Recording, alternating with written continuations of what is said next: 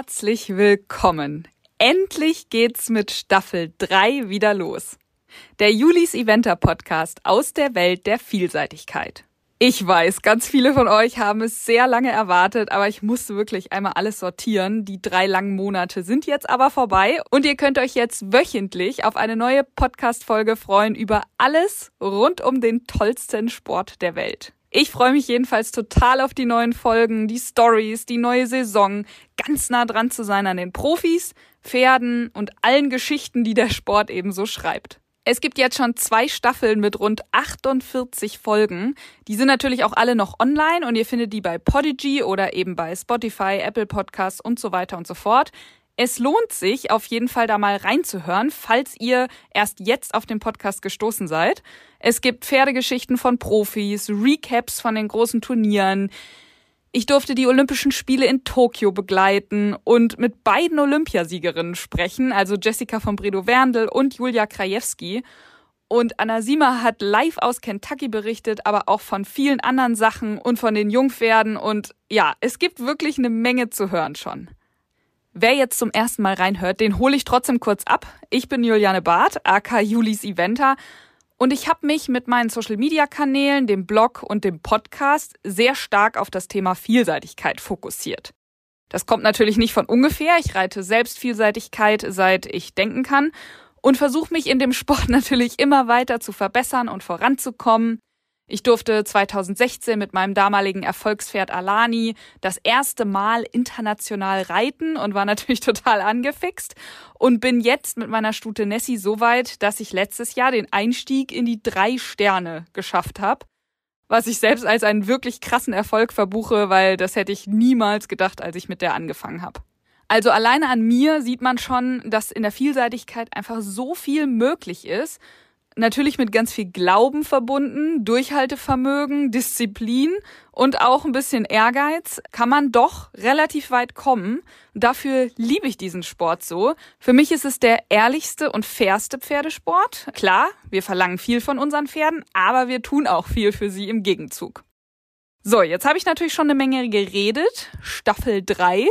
Ich bin immer noch ein bisschen ungläubig, dass wir wirklich schon bei Staffel 3 sind, beziehungsweise jetzt auch im dritten Jahr mit dem Podcast. Als ich es damals gestartet habe, so ein bisschen naiv und blauäugig, ja, da hätte ich ehrlich gesagt nicht gedacht, dass ich das so lange durchziehe. Aber es ist wirklich so, dass die meisten fremden Leute, die mich ansprechen, sprechen mich auf den Podcast an. Ja, ich höre ja auch deinen Podcast und es freut mich natürlich total, dass es so eine, eine Lücke sozusagen gefüllt hat. Es ist ja nun mal auch der einzige Podcast über die Vielseitigkeit in Deutschland und ihr könnt eben Podcast hören überall und immer, wenn ihr wollt und erfahrt dabei irgendwie noch News oder lernt was dazu oder hört Profis wie sie irgendwie von ihren Pferden berichten. Und ja, mir macht das natürlich auch viel Spaß, die ganze Sache in die Welt bringen zu können und da so eine Plattform zu schaffen. Wir haben für Staffel 3 das Konzept ein bisschen überarbeitet, sodass ich mit allergrößter Mühe einmal die Woche eine Folge präsentieren darf und kann und hoffentlich auch werde. Immer freitags. Ihr werdet eine Reihe mit Anna Sima hören, weil ihr sie einfach am aller, allerliebsten hört. Da wird's News geben, Pferde, vielleicht auch mal was von Turnieren, vielleicht mal ein Q&A und so weiter. Also da wird's immer mal wieder was zu hören geben. Außerdem News, also eine reine Informationsfolge sozusagen, was so in der Buschwelt in den letzten vier Wochen passiert ist, was es für News gibt, was man vielleicht so verpasst hat, also in ganz gebündelter Form. Und ansonsten, ja, gibt's ganz viel Infos, tolle Gesprächspartner, wenn ihr Wünsche oder Themen habt, könnt ihr aber natürlich auch gerne hier mal kommentieren oder mir schreiben. Da gibt's ja immer Luft nach oben und Sachen, die ich vielleicht gar nicht auf dem Schirm habe. Einige der neuen Folgen werden von Partnern gesponsert, aber finanziell bleibt das Konzept wie gehabt. Ihr habt auch weiterhin die Möglichkeit, was dazuzugeben, wenn euch der Podcast gefällt. Unter podcast.julis-eventer.de könnt ihr bei PayPal einen Beitrag spenden, wenn ihr möchtet. Natürlich ist das völlig freiwillig und jeder Betrag ist willkommen. Ich freue mich immer, wenn ihr meine Arbeit unterstützt und äh, ja, so zeigt, wie sehr ihr das wertschätzt. Also vielen, vielen Dank an alle Spender. Heute geht's jetzt los mit dem neuen Bundestrainer der Vielseitigkeitsreiter, Peter Thomsen. Ich habe ja damals die erste Staffel des Podcasts oder generell überhaupt den ganzen Podcast gestartet mit dem damaligen Bundestrainer der Vielseitigkeitsreiter, Hans Melzer. Und so ist es jetzt kein Wunder, dass ich die dritte Staffel eben mit dem neuen Bundestrainer starte. Es ist ja schon lange kein so richtiges Geheimnis mehr gewesen, dass er das Amt übernehmen wird. Aber dieses Jahr ist es dann soweit und ich habe jetzt auch extra den ersten richtigen Einsatz bei der drei Sterne in Lumülen abgewartet, sodass er noch ein bisschen mehr zu erzählen hat. Denn Hans Melzer hat jetzt nach 21 Jahren Trainertätigkeit sein Amt abgegeben. Ja, er wird uns aber sicherlich noch weiter unterstützen und begleiten, denn aus dem Vielseitigkeitsvirus kommt man, glaube ich, nach so langer Zeit auch nicht mehr raus. Aber wie das jetzt alles so abläuft und auch wie das überhaupt zustande kam mit dieser Übergabe und welche Aufgaben ein Bundestrainer überhaupt hat, das beantwortet uns Peter jetzt gleich im Gespräch. Es ist super spannend und ich kann euch jetzt schon anteasern, es gibt einige News der Buschreiter, die ihr vielleicht noch nicht wusstet. Also bleibt dran und jetzt wünsche ich euch ganz viel Spaß bei der ersten Podcast-Folge von Staffel 3.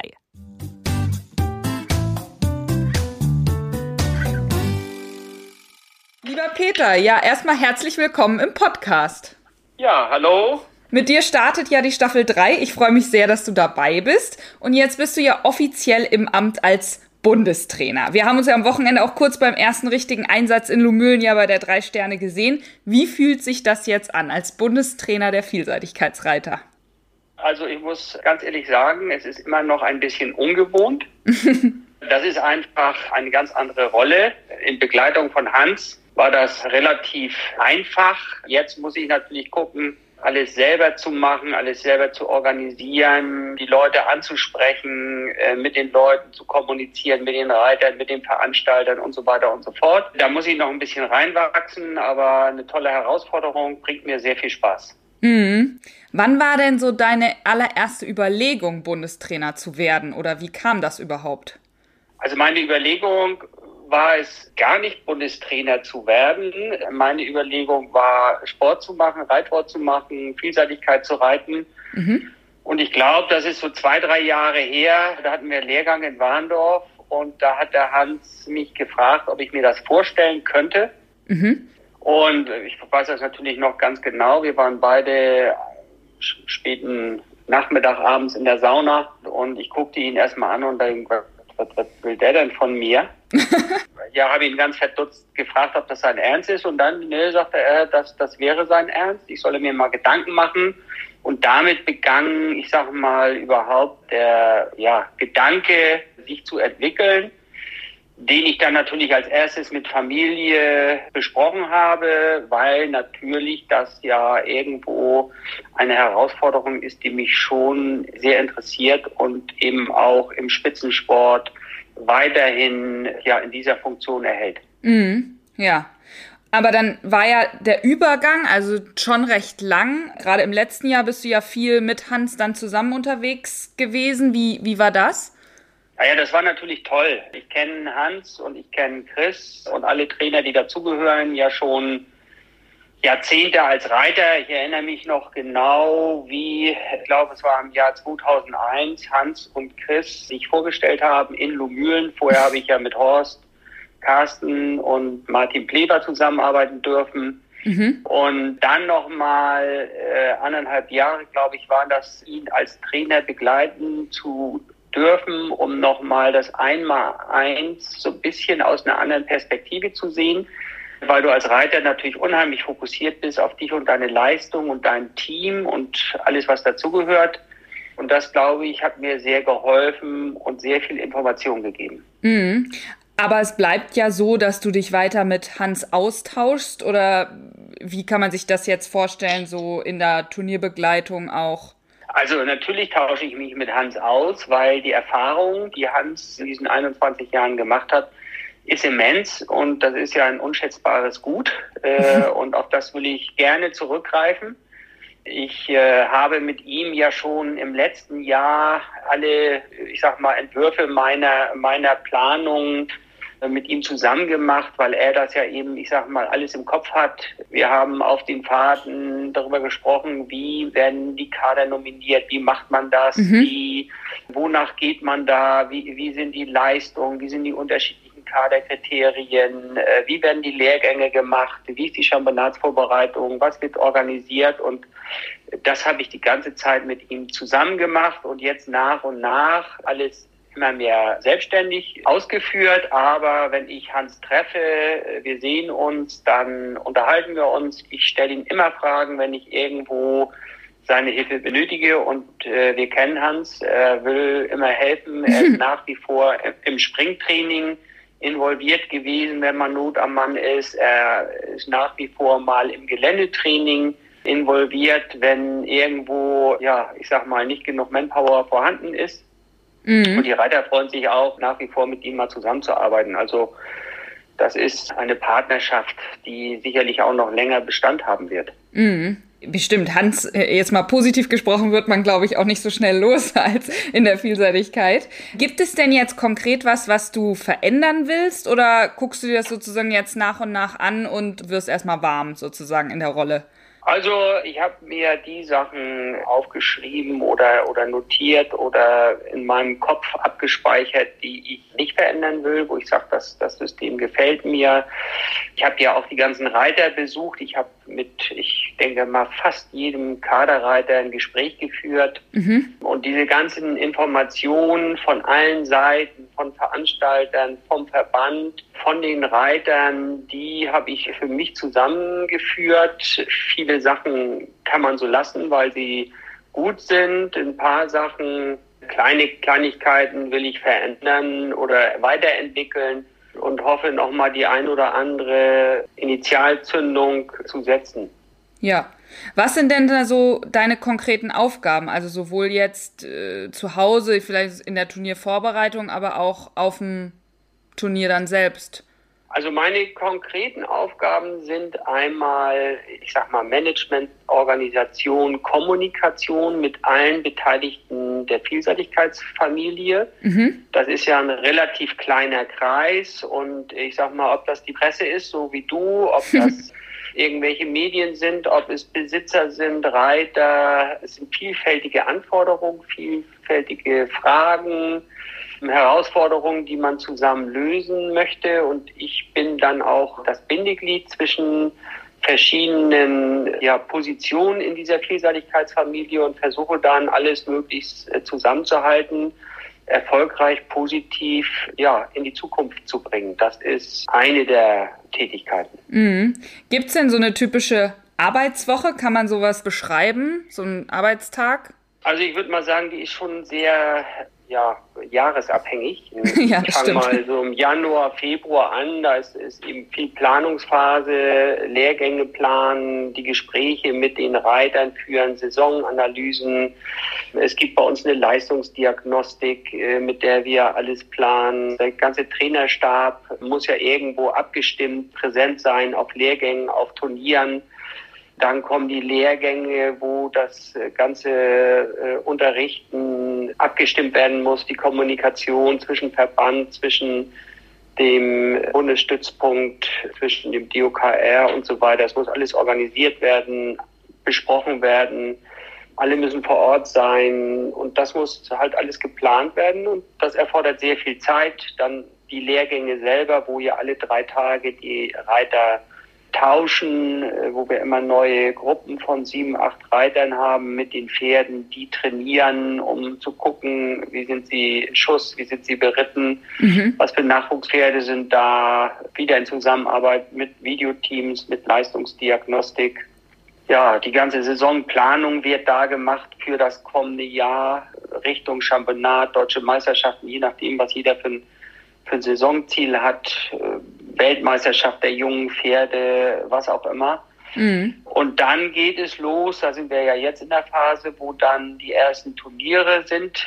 Und ich versuche so oft wie es geht präsent zu sein, um dann auch zu gucken, äh, wie sind die Reiter und Pferde im Schuss. Und fahre jetzt als nächstes dann, nachdem wir in Gemühlen ja praktisch den Start hatten, nach Kreuz mhm. wo wir uns verabredet haben, äh, mit den Kentucky- und Badminton-Reitern ein paar Tage früher da zu sein, um die Hügel zu nutzen. Auch das muss ja lange geplant werden mit dem Veranstalter in Kreuz, äh, dass man Boxen da hat, mhm. dass man dann nochmal die Hügel nutzen darf, ohne dass man die Prüfung behindert. Wir wollen da eine Fünf-Sterne-Aufgabe Dressur reiten. Wir wollen Fünf-Sterne-Springen im Anschluss machen. Wir wollen eine zusätzliche Schleife machen, um Kraft und Kondition zu tanken für die Klassiker. Mhm. Und all diese Sachen müssen ja geplant werden, abgestimmt werden. Telefonate werden geführt mit den Reitern. Und äh, so äh, bereiten wir uns jetzt mal auf die ersten Ziele Badminton Kentucky vor, bevor es dann so in die deutsche Saison geht in Marbach oder auch Barbarovko, Rom, mhm. wo wir dann die Reiter, die nicht ganz so weit reisen, versuchen Richtung Championat, Lumülen, Deutsche, Aachen vorzubereiten. Ich komme auf viele dieser Dinge gleich noch zu sprechen. Kommst du denn eigentlich selber jetzt noch zum Reiten oder liegt der Fokus dann schon jetzt auf dieser Trainertätigkeit? Der Fokus liegt auf der Trainertätigkeit und das ist das äh, Ziel, das ich versuchen will, 120-prozentig zu erfüllen, also wirklich alles reinzuhauen, um da wie im Sport möglichst erfolgreich zu sein, möglichst gut alles vorzubereiten, ja, um eben optimale Ergebnisse, die sich dann ja hoffentlich in Medaillen widerspiegeln, äh, zu erreichen. Aber nichtsdestotrotz freue ich mich natürlich, wenn ich zu Hause ein bisschen die Pferde reiten darf. Meine Tochter hat, die Jan Matthias hat, oder Ausbildungspferde, die wir hier für verschiedene Züchter ausbilden, reiten kann. Und das ist aber mehr Spaß für mich selber. Okay. Jetzt hast du schon angesprochen, es gibt ja, also 2022 wurden ja neue Kader festgelegt, sozusagen, Olympiakader, Perspektivkader und so weiter. Wie wird das denn festgelegt? Also wie viel Bestimmung hast du jetzt selber oder welche Richtlinien oder gibt es da ein richtiges Team, was dann irgendwie diese, äh, wer in welchen Kader kommt, bestimmt? Also es gibt sogenannte Kaderkriterien mhm. und äh, diese Kaderkriterien werden festgelegt, auch vom DOSB, dann der Ausschuss, der Vielseitigkeitsausschuss der berät dann praktisch äh, mit dem leitenden Bundestrainer, den aktiven Sprechern, wer in diesen Kader reinkommt, dass praktisch jede Reiter Pferdepaarung den Kaderkriterien entspricht. Mhm. Und in diesem Jahr gab es nochmal die Herausforderung, dass eben der DOSB die Kaderkriterien verändern wollte. Und man hat sich da jetzt zwischen dem DOKR-Ausschuss und dem DOSB nicht so einigen können, dass jetzt erstmal ähm, die Kader veröffentlicht wurden, so wie dann der Ausschuss DOKR das dann vorgeschlagen haben. Und jetzt hoffen wir, dass es alles dann irgendwie so auch durch die Saison geht. Aber im Moment habe ich nichts anderes gehört. Also das ist ein okay. ziemlich kompliziertes Konstrukt. Da muss ich mich dann auch ein bisschen reinfuchsen und da ist der Ausschuss beziehungsweise das DOK natürlich der Verband sehr viel erfahrener. Ja, okay. Also es gibt jetzt nicht, keine Ahnung, eine Excel-Tabelle und dann rutscht man automatisch in den Kader und fertig, sondern es wird schon noch darüber diskutiert, wer wo. Natürlich ist. wird darüber diskutiert, weil okay. es gibt ja einmal objektive Kaderkriterien, also meinetwegen Weltspitzenleistungen oder mhm. Platzierungen oder Medaillen auf Olympischen Spielen oder Championaten. Das sind ja ganz einfache, nachvollziehbare Kriterien. Aber es gibt eben auch eine Leistungsperspektive, mhm. die ja dann der Bundestrainer in Zusammenarbeit mit dem Ausschuss diskutiert. Und diese Leistungsperspektive, die ist ja natürlich auch ein Blick in die Glaskugel. Mhm. Was äh, vermuten wir, wie wird die Pferd-Reiter-Paarung sich in den nächsten Jahren entwickeln? Mhm. Und da guckt man einmal nach hinten, was wurden für Ergebnisse erzielt, aber natürlich erhofft man sich eben auch mit dem Training und der Vorbereitung eine Leistungsverbesserung. Und äh, am schönsten ist es natürlich, wenn die dann auch eintreten. ja. Jetzt waren am Wochenende die ersten Turniere, also Kronberg und Lumülen. Wie fit sind denn unsere deutschen Buschreiter? Wie doll freust du dich auf diese Saison? Also ich glaube, wir alle Buschreiter freuen uns natürlich, dass es endlich losgeht. Das Training soll ja dann in der Prüfung auch überprüft werden. Haben wir alles richtig gemacht? Mhm. Äh, sind die Pferde in Schuss? Sind sie konditionell gut genug vorbereitet? Springen sie die Geländesprünge so, wie wir uns das wünschen, im Parcours fehlerfrei oder auch in der Dressur? Sind sie entspannt und losgelassen? Und da muss man nach meiner Meinung dann der Jahreszeit auch ein bisschen Tribut zollen. Die meisten Pferde sind ja sehr frisch und munter ja. Das hat man in Lumülen gesehen, das war kalt, das war frisch. Der ein oder andere zeigt halt noch mal im Schritt an oder steht noch nicht so wie im Training. Mhm. Das gehört äh, für mich dazu, aber auch in Lumülen haben wir mit Videoaufzeichnungen alles, was möglich ist, aufgezeichnet mit zwei Kameras. Die Videos gucken wir uns an, besprechen das dann mit den Reitern und versuchen dann jetzt in Kreuz oder dann äh, auf den ganz großen Turnieren äh, eine Schippe draufzulegen. Mhm.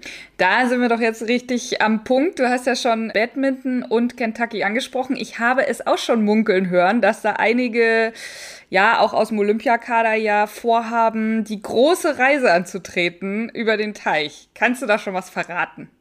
Ja, ich kann äh, verraten, dass Michi den Chipmunk reiten möchte. Dann ist Sandra Auffahrt dabei mit ihrem Fuchs will sie versuchen, dann da ja, erfolgreich zu sein. Und äh, Josephine Schnaufer wird äh, Pasadena reiten. Mhm. Also die drei Kentucky. Ja, genau. Und Christoph Wahler plant mit seinem Schimmel natürlich dann in Badminton äh, mhm. mal eine Duftmarke zu legen. Und ich hoffe, dass wir dann da richtig erfolgreich sind. Ja, das sind ja schon mal richtige Herausforderungen. Wollte Julia nicht auch nach Kentucky? Genau, Julia wollte nach Kentucky. Sie hat sich ja vorbereitet äh, in, Italien, in Italien, ne? Ja. Aber leider hat sich das Pferd, die Stute, dann auf der Weide verletzt, ein bisschen oh angeschlagen und dann wird sie eben ein bisschen später in die Saison starten. Aber ich denke mal, wenn man so ein großes Ding macht mit den Reisekosten, dann macht das ja auch keinen Sinn, nee. da irgendwie ein Risiko einzugehen. Das stimmt. Wie sehr bist du denn involviert in diese ganzen Saisonpläne? Du hast es vorhin schon mal ganz kurz angesprochen, dass die Reiter mit einem Ziel kommen und ihr arbeitet dann einen Plan aus oder wie bestimmst du das dann auch teilweise? Also die meisten Reiter stellen mir ihren Plan vor. Das ist eben ein Konzept auch von Hans und Chris gewesen und auch die Reiter haben immer wieder gewünscht, dass die Sichtungswege auch eine gewisse Flexibilität haben. Das mhm. heißt, dass man nicht alle über einen Kamm schert, sondern dass man ein bisschen Rücksicht nimmt auf die Reiter und Pferde, wie weit sie sind, wo sie eingesetzt werden sollen. Und ich persönlich als Reiter habe das auch immer genossen. Mhm. Die stellen also den Saisonplan ihrer Pferde vor. Wir wissen in der Regel, dass Lumülen, Aachen die Hauptsichtungen sind. Dann gibt es immer noch Sichtungen. In diesem Jahr ist es dann in Marbach. Mhm. Der ein oder andere wird alternativ nach Barbarovko oder nach Rom, Pratoni fahren. Mhm. Aber das sind so die vorbereitenden Sichtungen. Dann Lumülen oder Aachen. Das äh, ist in der Regel, da ist nur eine Prüfung zu reiten, weil es zu dicht zusammenliegt. Ja. Mhm. Und ganz am Ende wollen wir dann, wenn die Longlist nach Aachen nominiert wird, in Harras de Pong in Frankreich die letzte Sichtung machen, weil da auch im nächsten Jahr die Europameisterschaften stattfinden. Mhm. Ja, Mensch, meine nächste Frage wäre, was für große Etappenziele stehen an, aber die hast du jetzt quasi genannt. Bis Pratoni zur WM dann. Auf welches Turnier oder auf welches Event freust du dich denn am meisten? Kannst du das überhaupt sagen? Also ich freue mich am meisten aufs nächste. ähm, es ist wirklich unheimlich spannend, jetzt zu sehen in der Vorbereitung, wie sind die Pferde in Kreuz, in Schuss, dass wir da nochmal wirklich die letzten Stellschrauben einstellen, um irgendwo dann auf den großen Turnieren zu liefern. Natürlich sind es super Highlights in Kentucky oder Badminton, deutsche Paare am Start zu haben. Also du fliegst ähm, auch mit ähm, nach Kentucky? Dann? Ich fliege mit nach Kentucky, das haben wir so geplant und dann sehen wir weiter und wollen wir einfach mal die Daumen drücken, dass wir ein bisschen Glück haben und die, die deutschen Reiter auf fünf Sterne Niveau entsprechend erfolgreich sind. Mhm. Bist du denn eigentlich noch aufgeregt, wenn ein Deutscher reitet? Auf jeden Fall, das war ich schon ja vom ersten Tag. Auch daran musste ich mich ein bisschen gewöhnen. weil das einfach eine andere Rolle ist wieder. Mhm. Aber natürlich fiebert man mit dem Reiter mit, weil man geht ein paar Mal das Gelände ab. Jetzt äh, trainiert man die Pferde zusammen und man ist mit in der Verantwortung für die Leistung und äh, natürlich fiebert man mit und äh, drückt die Daumen und versucht irgendwie oder hofft, dass das möglichst erfolgreich und gut ausgeht. Mhm. Ja, ist total spannend. Ich habe noch einen äh, also kleinen Themenblock zum Thema Training. Wie läuft das denn jetzt so mit dem Training? Also machst du das auch mit den Profis oder ich meine, wir haben ja jetzt, also es gab ja schon immer Spezialtrainer, dieses Jahr sind ja auch noch zwei neue im Team. Wie funktioniert das alles? Also das Training begleite ich, wenn der Reiter das wünscht. Also durch die Leistungsdiagnostik gucke ich mir dann die Reiter, die diese Leistungsdiagnostik nutzen, auf jeden Fall immer an, was galoppieren die Pferde, wie lange machen die das. Ich weiß jetzt inzwischen, wo die Reiter galoppieren, ob sie hügelige äh, Umgebung haben oder ob sie mehr in der Flachen reiten müssen. Und, äh, Wie bei uns hier oben. Ja, bei uns, äh, da gibt's eben leider nur Meer und Ebene, aber äh, Michi oder Josephine Schnaufer zum Beispiel haben richtige Hügel, wo man wirklich top, top trainieren kann, was nach heutiger Sicht eben auch die beste Methode ist. Mhm. Und ich gucke mir das einfach an, was sie machen. Soweit sie das eben über die Leistungsdiagnostik abwickeln, sehen wir, wie viel sie galoppieren, wie lange sie galoppieren, wie die Intervalle sind. Und das bespreche ich dann auch mit den Reitern. Mhm. Einmal in der Saisonanalyse, wenn das letzte Jahr praktisch mal Revue passiert wird, äh, dann sehen wir auch, wie war das Training, wie sind die Pferde gesund geblieben, wie waren die Erfolge. Mhm. Und für die Zukunft versucht man dann hier und da nochmal was zu verändern. Und wenn ich meine, dass ein Reiter vielleicht ein bisschen viel macht oder ein bisschen wenig macht vom Training her, dann gebe ich das weiter. Aber am Ende hat der Reiter ja die Verantwortung und never change a winning system. wenn es gut funktioniert, dann äh, brauche ich mich da nicht zu viel reinhängen. Mhm. Wer ist denn Rudolfe Scherer? Rudolf Scherer ist ein ja, französischer Vielseitigkeitsreiter, der, ich glaube, schon als Junior und junger Reiter Championate geritten ist. Mhm. Er ist dann schon sehr jung Olympische Spiele geritten, ich meine in Atlanta. Oha. Er hat bei der Weltmeisterschaft, ich glaube 98, mit den Franzosen Silber gewonnen, war sieben Jahre in England, äh, hat bei Nicholson geritten, hat selbstständig da Vielseitigkeit geritten und fügt über eine exzellente Erfahrung eben, hat mhm. zig Pferde äh, ausgebildet, reitet jetzt noch im Vier-Sterne-Bereich. Und ja, wir arbeiten jetzt seit Januar zusammen, mhm. haben im November mal so ein Testtraining gemacht, damit die Reiter einmal gucken, ob das zu der deutschen bzw. Chris Bartel Handschrift ganz gut passt. und ich meine, wir haben einen super Partner gefunden, der auch 120 Prozent reinhaut, der sofort gesagt hat, wenn ich Deutschland trainieren darf, das wäre eine Ehre für mich, dann würde er sich eben auch nach dem deutschen Zeitplan richten. Das heißt, wenn wir Lehrgänge haben, Turniere haben und so weiter, würde er seinen Sport zurückstellen. Mhm. Und das ist einfach unheimlich wichtig, dass dann eben auch der Geländetrainer die ganze Zeit dabei ist und nicht selbst Championatsambitionen hat und mhm, äh, ja. ich sag mal, sich darauf mit fokussieren muss. Mhm. Ja. Also ist dein Eindruck jetzt sehr gut von den ersten Geländetrainings, auch mit den Profis so in dieser Zusammenarbeit? Ich finde es sehr gut. Ich habe mit vielen Reitern gesprochen, die auch zufrieden waren. Man muss ein bisschen sich an die Sprache gewöhnen. Er spricht sehr gut Englisch, aber natürlich mit französischem Akzent. Ja, ich wollte es gerade fragen. Äh, man muss, man, ja, man muss sich auch erst verstehen. Also es dauert auch ein bisschen, bis man dann die Philosophie versteht oder bis man ja zusammenwächst. So war es bei Chris auch. Es mhm. hat auch gerade bei den Älteren, also ich war damals ja Anfang 40, als Chris gekommen ist, hat es ein paar Jahre gedauert, aber am Ende erhoffe ich mir fachlich eine tolle Unterstützung und wir haben eine Europameisterschaft dieses Jahr in Frankreich, wir haben eine Olympiade in Frankreich und ich hoffe, dass er uns dabei helfen kann, dort erfolgreich zu sein. Mhm. Schön. Was kann man denn so Profis noch an Tipps mitgeben? Also ich meine, wenn man mit so einem Profi wie ich weiß nicht, Beispiel Andreas Dibowski, der jetzt ja selber super erfahren ist und so weiter, kann man denen noch, also in so einem Training, was bringt man denen bei, in Anführungszeichen? Andreas kann ich nur sagen, auch er will sich weiterentwickeln. Er hat zwar eine riesen Erfahrung, aber Stagnation ist Rückschritt. Wir wollen alle besser werden. Wir müssen mit dem Wettbewerb uns stetig verbessern. Wir müssen super Pferde haben. Wir dürfen keine Fehler machen. Und wenn man meint, man kann alles, dann verlierst du an Höhe und an Qualität. Mhm. Jeder Reiter hat Dressurtrainer, Heimtrainer, Springtrainer, Geländetrainer. Und wenn man sich hinterher mal auf Video reiten sieht und man kriegt ein paar Tipps von Profis, dann kann das nur ja, helfen, den ein oder anderen Fehler abzustellen. Und mhm. äh, auch ein Andreas Dibowski ja, arbeitet mit Passion und Interesse mit uns zusammen und will einfach an jeder Schraube drehen, um noch besser zu werden. Mhm. Ich habe, glaube ich, nur noch eine einzige Frage.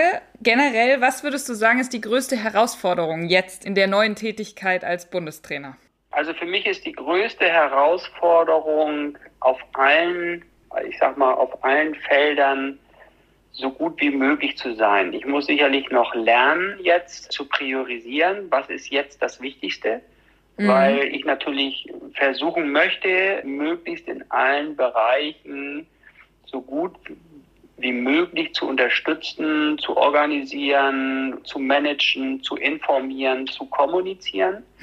Aber da werde ich sicherlich in den nächsten ja, Monaten und Jahren noch was dazulernen müssen, äh, um genau zu wissen, was kann man oder was kann ich besser machen und auch da, das kenne ich als Sportler, als Reiter, ich kann immer nur zu den Augen gucken bei allen, die dazugehören und äh, freue mich über jede Ansprache, auch meinerseits, damit wir am Ende gemeinsam so gut wie möglich sind.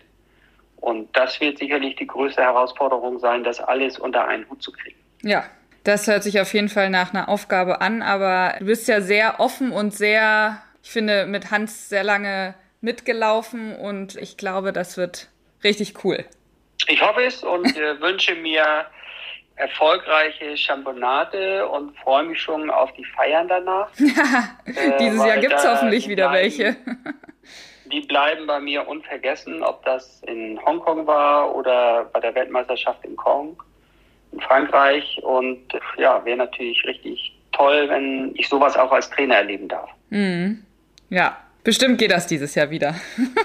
Wir werden alles dafür tun. Sehr gut. Ja, vielen, vielen Dank für deine Zeit. Also wir sind jetzt alle ein bisschen schlauer und freuen uns, glaube ich, alle mit jetzt auf die kommende Saison. Es sind viele spannende Events, die da kommen und wir sehen uns ja dann auf jeden Fall auch dort. Super. Alles ich klar. Vielen Dank und wollen wir hoffen, dass alle gesund bleiben, dass die Menschen sich wieder in Europa und in der Welt vertragen ja. und dass wir uns wirklich um tolle Sportevents und Ergebnisse kümmern dürfen.